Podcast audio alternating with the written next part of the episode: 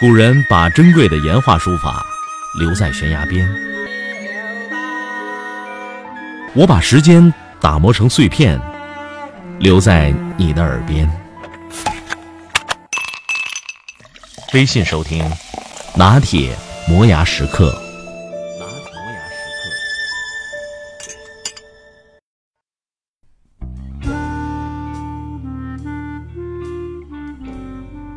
法沃尔斯基是苏联现代艺术家和写生画家，被誉为人民艺术家。成名以后，有很多出版社邀请他替书稿配插图。在当时出版界美术编辑的眼中，法沃尔斯基的配图不仅生动好看，更能够直观地反映文章的精华要义，所以对他的作品总是不加修改，直接刊发。而法沃尔斯基每次也都全力以赴，潜心研读作品，再精心绘制画作。有一次，法沃尔斯基遇到了一位难缠的美术编辑，这位编辑自身的美术造诣很高。习惯于从作品当中找瑕疵，总喜欢要求作者做出各种修改。他每次提出的修改意见都让法沃尔斯基哭笑不得，可是为了发稿，又只能忍痛照办。到底是拒绝发稿，还是违背创作初衷？这令法沃尔斯基矛盾沮丧到了极点。一次心烦意乱的他，随手提起笔。在刚完成的作品一角画了一只很丑的小狗，胡乱交差了事。美术编辑仔细的审阅过作品以后，严肃的训斥法沃尔斯基：“你怎么能把这只丑陋的小狗画进插图呢？必须把这不伦不类的家伙给我去掉！”修改之后，编辑便通过了作品。本来还在忐忑的法沃尔斯基恍然大悟。原来总是修改是这位编辑的习惯而已。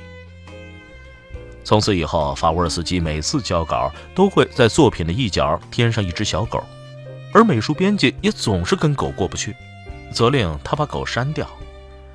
偶尔，法沃尔斯基也装出十分在意那只小狗，找出各种理由来保留它，直到争论到白热化的程度，他才主动做出让步。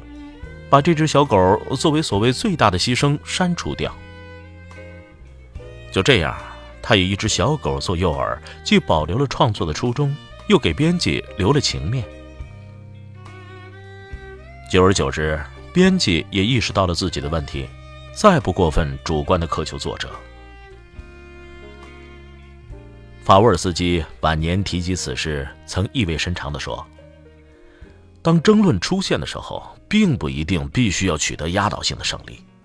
如果能巧妙地运用智慧，稍稍的后退一步，那就能够在给对方一个台阶的同时，也为自己创造更多的机会。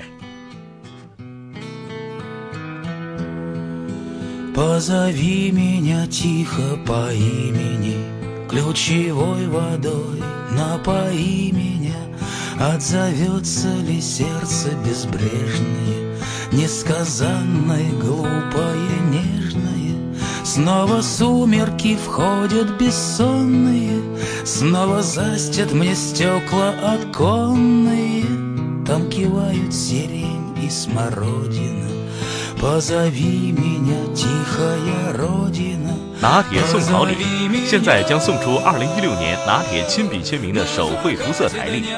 让我们一起走过绘声绘色的二零一六，希望我的声音陪伴你，共同走过新年的每一天，也记下你十二个月份中不同的心情色彩。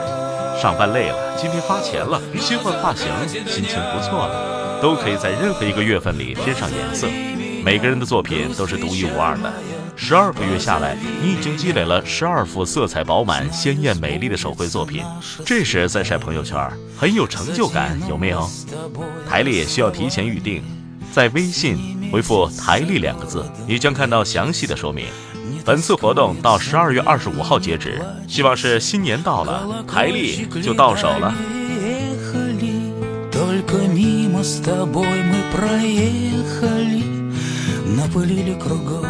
Накопытили Даже толком дороги не видели. Позови меня на закате дня. Позови меня, грусть, печаль моя. Позови меня, позови меня На закате дня печаль моя Позови меня.